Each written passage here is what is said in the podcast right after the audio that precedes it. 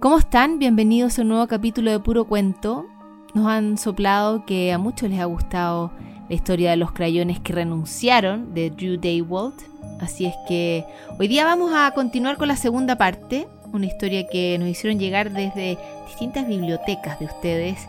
Nos mandó esta historia Ramón, que escucha el puro cuento y va revisando sus propios libros a medida que vamos contando estas historias, y también unos primos que son fanáticos de los cuentos que se llaman Cristóbal y María Jesús. El cuento de hoy día se llama El día que los crayones regresaron a casa. Un día, Duncan y sus crayones coloreaban de lo más felices cuando un extraño montón de postales llegó con el correo. Querido Duncan, no sé si me recuerdas. Mi nombre es Crayón Guinda. Solo coloreaste conmigo una vez para dibujar una costra. Pero no importa. De todos modos, me perdiste desde hace dos años en el sofá. Tu papá se sentó sobre mí y me rompió a la mitad. No habría sobrevivido de no ser porque Clip me curó. Ahora estoy mejor. Así que, ¿podrías venir a recogerme? ¿Y podemos llevarnos a Clip también? La verdad es él quien me mantiene unido. Atentamente, tu abandonado, Crayón Quinda.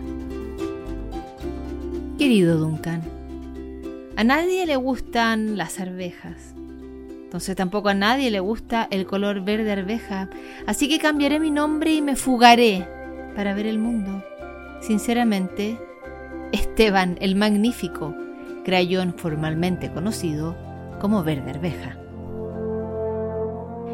Hey Duncan, soy yo, crayón rojo neón. ¿Te acuerdas las increíbles vacaciones que pasamos con tu familia? ¿Recuerdas cómo nos reíamos cuando coloreábamos un dibujo de tu papá bronceado? ¿Recuerdas cuando me dejaste tirado junto a la piscina del hotel cuando te fuiste? Claramente no, porque sigo aquí. ¿Cómo pudiste perderme? De cualquier manera, después de esperar ocho meses a que vinieras por mí, supongo que tendré que regresar caminando. Tu olvidado amigo, Crayón Rojo Neón. Duncan, somos nosotros, amarillo y naranjo.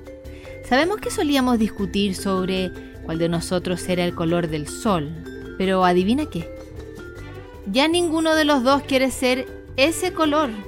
No, desde que nos dejaste afuera y el sol nos derritió juntos. ¿Sabes cuál es el verdadero color del sol? Caliente. Nos disculpamos por discutir. Puedes colorear de verde el sol si quieres. Solo regresanos a casa. Tus amigos antisol, amarillo y naranjo. Hola Duncan. Seguro que no me reconoces después de los horrores que he vivido. Creo que me llamaba crayón bronce o tal vez siena tostado. No lo sé. Ya no puedo saberlo. ¿Alguna vez te ha comido y vomitado un perro en la alfombra de la sala? Porque a mí sí. Un perro me comió y me vomitó en la alfombra, Duncan. Y no, no es divertido. Nada divertido. Ahora soy más una pelusa de tapete que un crayón. ¿Puedes recogerme? Tu amigo indigerible, crayón bronce o posiblemente siena tostado. Queridísimo Duncan, em, ¿podrías por favor abrir la puerta principal? Todavía necesito ver el mundo, sinceramente, Esteban, el magnífico. Hey, Duncan, ¿Te acuerdas que el Halloween pasado le contamos a tu hermanito que había un fantasma en la escalera del sótano? Y entonces dibujamos cosas aterradoras en la pared.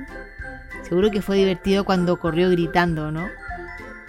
Pues no fue tan divertido cuando te olvidaste de sacarme del sótano. Por favor, ven por mí. Estoy terriblemente aterrorizado. Tu asustado amigo, crayón que brilla en la oscuridad. Querido Duncan, parece que ya casi llego a casa. He viajado por China, Canadá y Francia, creo. Justo ahora estoy atravesando por Inglaterra en camello. Inglaterra tiene pirámides gigantes, ¿verdad? Nos vemos pronto, crayón rojo neón, postdata. La próxima parada, Polo Norte. Creo. Duncan. En la página 8 de la isla perdida suena una campana. Parece el gran día de pago para el capitán Barba Verde, ¿no crees? Y no hay nada de bronce o plata en esa pila de dinero, ¿verdad?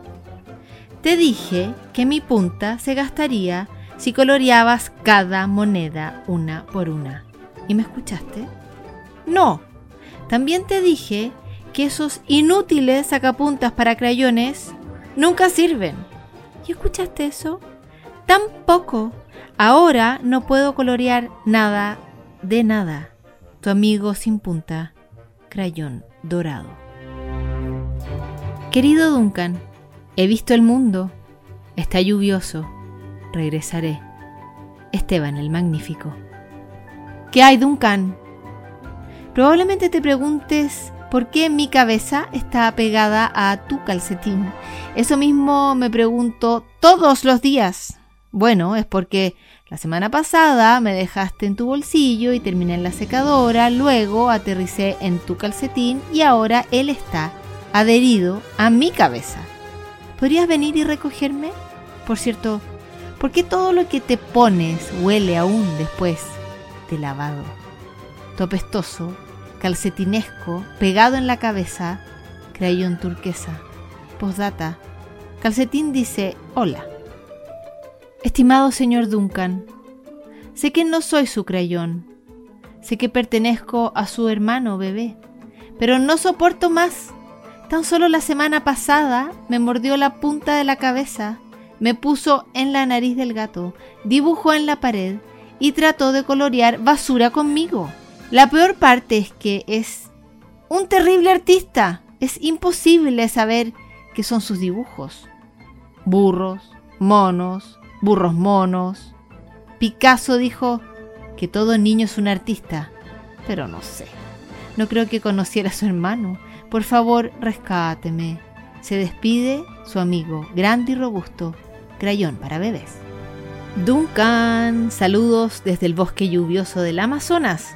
Pasando un rato increíble, creo que ya casi estoy en casa. Crayón rojo neón. Hola Duncan, soy yo, Crayón Café. Sabes exactamente por qué escapé, compañero. Todos piensan que me llevo los mejores dibujos para colorear. Barras de chocolate, cachorritos, ponis. Tengo suerte, ¿no? Apuesto a que los demás no saben para qué otra cosa me usaste para colorear. ¿O sí? No lo creo. El resto de los dibujos estuvo genial, pero realmente tenías que dibujar al final ese garabato? Regresaré, pero por favor, apeguémonos a los chocolates, ¿está bien? Tu muy avergonzado amigo, Crayón Café. Duncan se puso triste al enterarse de todos los crayones que había perdido, olvidado, roto o descuidado a través de los años, así que corrió para recolectarlos a todos. Sin embargo, los crayones estaban tan dañados y tenían formas tan diferentes que la mayoría no cabía ya en la caja. Así que Duncan tuvo una idea. Construyó un lugar donde cada crayón siempre se sentiría como en casa.